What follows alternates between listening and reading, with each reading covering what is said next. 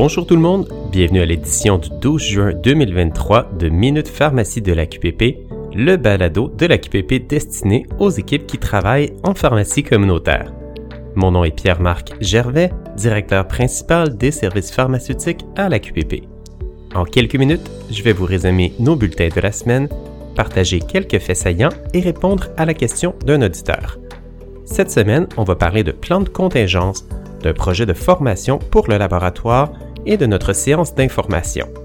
Pour ce qui est de la question d'un auditeur, on va se demander quel code de facturation doit-on utiliser pour un médicament narcotique qui est mis dans un pilulier. Notre premier sujet, ce sont les feux de forêt qui touchent beaucoup de gens au Québec. Ce sont des tragédies avec les évacuations et les gens affectés par la qualité de l'air. Même loin des feux, vos patients les plus vulnérables sont affectés par les particules dans l'air. La QPP de tout cœur avec tous les gens touchés directement et indirectement par ces événements.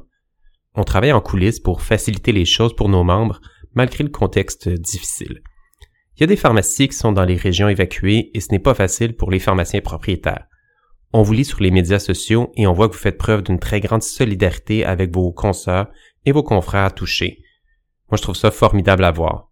Et puis ces événements, bien, ils s'ajoutent à d'autres qu'on a vécu récemment, tels que le dernier épisode de Verglas ou encore la pandémie de COVID-19. Ça nous rappelle qu'il faut être prêt en cas où un événement imprévu et important arriverait. Par exemple, à l'AQPP en 2019-2020, on avait développé un plan de continuité des affaires en cas de fermeture inattendue de nos bureaux. On s'attendait plutôt à un événement comme un feu de bâtiment, mais c'est la pandémie qui nous a forcé à utiliser ce plan. Il n'était pas parfait, mais ça nous a permis de poursuivre rapidement nos opérations euh, malgré la fermeture des bureaux.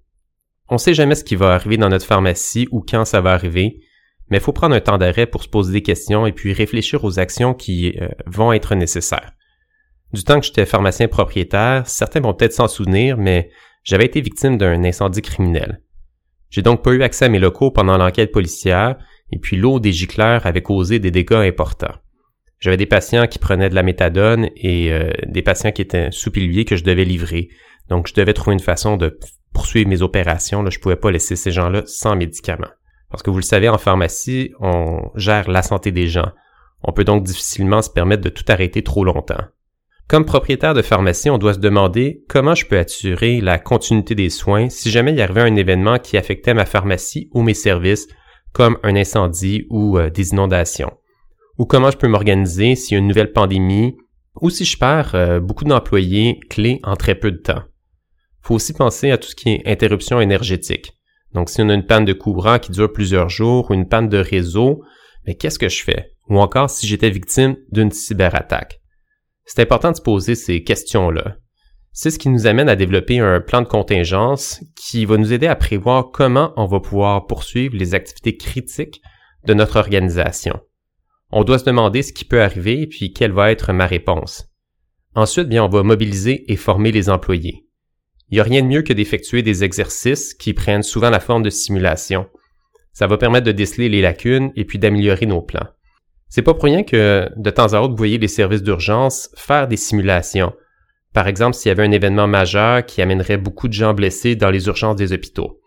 Personne souhaite que ça arrive, mais on se doit d'être prêt gouvernement du Québec vous propose des modèles pour concevoir et mettre en pratique un tel plan. Ça constitue un excellent point de départ et puis euh, on vous encourage à mettre ça dans vos objectifs de l'année. On a mis dans les notes du balado un lien qui pointe vers le site Internet du gouvernement. Vous allez pouvoir le consulter pour vous aider. Et puis aussi, parlez-en avec vos collègues parce que vous avez tous de très bonnes idées et ça vaut la peine de les partager pour apprendre les uns des autres. Pour notre deuxième sujet, on va changer de registre totalement.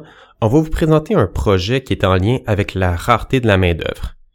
Les pharmaciens propriétaires de la région de la Montérégie ont reçu un courriel de notre part de la QPP. Ce courriel-là présentait un projet pilote euh, puisqu'on travaille avec un partenaire dans la région de la Montérégie pour un projet qui viendrait aider à la formation de personnel pour le laboratoire. Et puis si ça fonctionne, on voudrait étendre ce projet-là à toute la province, donc c'est pour ça qu'on en parle dans le balado, même si l'invitation en ce moment est uniquement pour la Montérégie. Alors c'est quoi le projet? Bien, le projet, c'est un partenariat avec un centre de formation professionnelle dans le but d'offrir une formation d'environ 16 semaines en alternance travail-études pour une personne qui est déjà à l'emploi de la pharmacie, mais qu'on voudrait former pour qu'elle vienne travailler au laboratoire.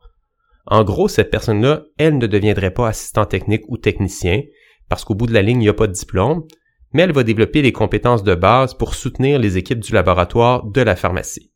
Je vais vous donner un exemple que ce soit un peu plus concret. Vous avez un commis dans votre pharmacie, puis vous vous dites que ça ferait un bon employé au laboratoire.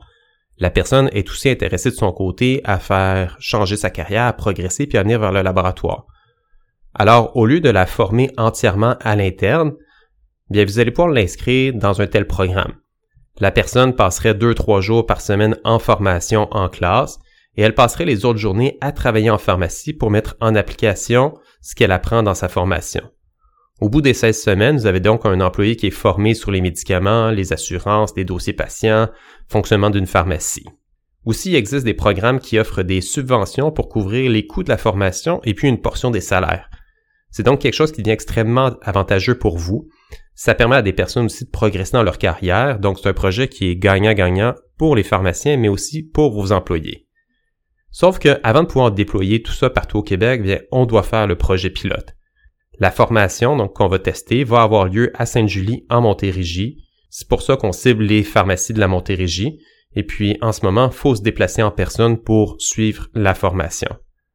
Si vous êtes de la région de la Montérégie, je vous invite à aller lire notre bulletin qu'on vous a envoyé le 6 juin dernier et on vous encourage à participer, euh, à identifier des employés pour mettre en place notre projet pilote.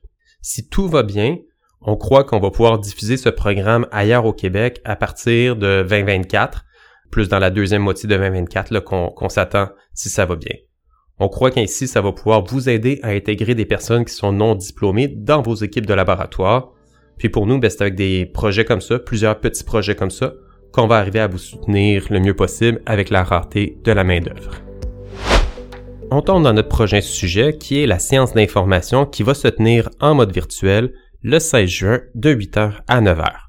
On vous invite à vous joindre à nous pour en savoir plus sur différents dossiers comme les programmes de soutien aux patients et les médicaments de spécialité, le mémoire de la QPP déposé sur le projet de loi 15, la vaccination contre le zona et contre l'influenza, le programme fédéral de santé intérimaire PFSI et puis le nouveau mode de rémunération.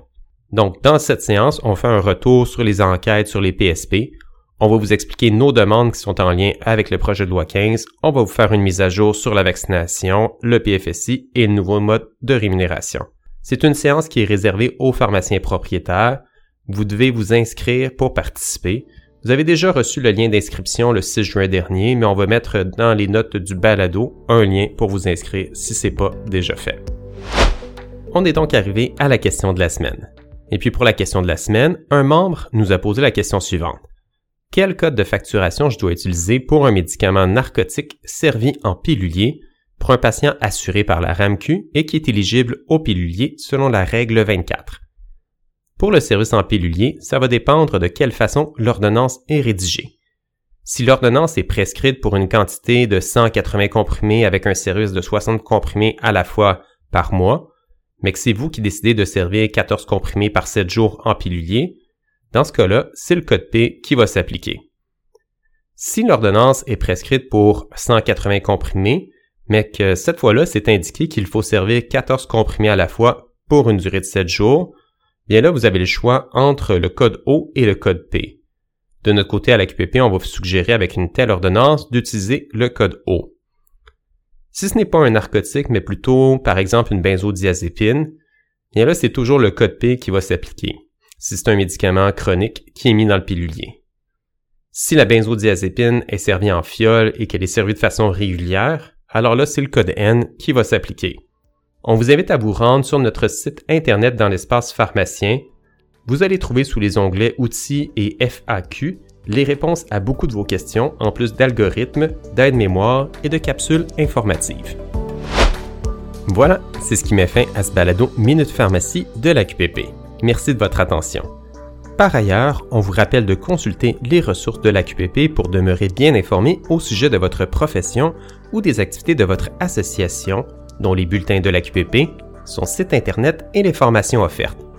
Si vous travaillez dans une pharmacie communautaire, demandez à votre employeur la clé secrète de votre pharmacie pour pouvoir vous connecter à l'espace pharmacien du site monpharmacien.ca et accéder à nos services. N'hésitez pas à nous faire part de vos questions et commentaires. Et là-dessus, je vous dis à bientôt.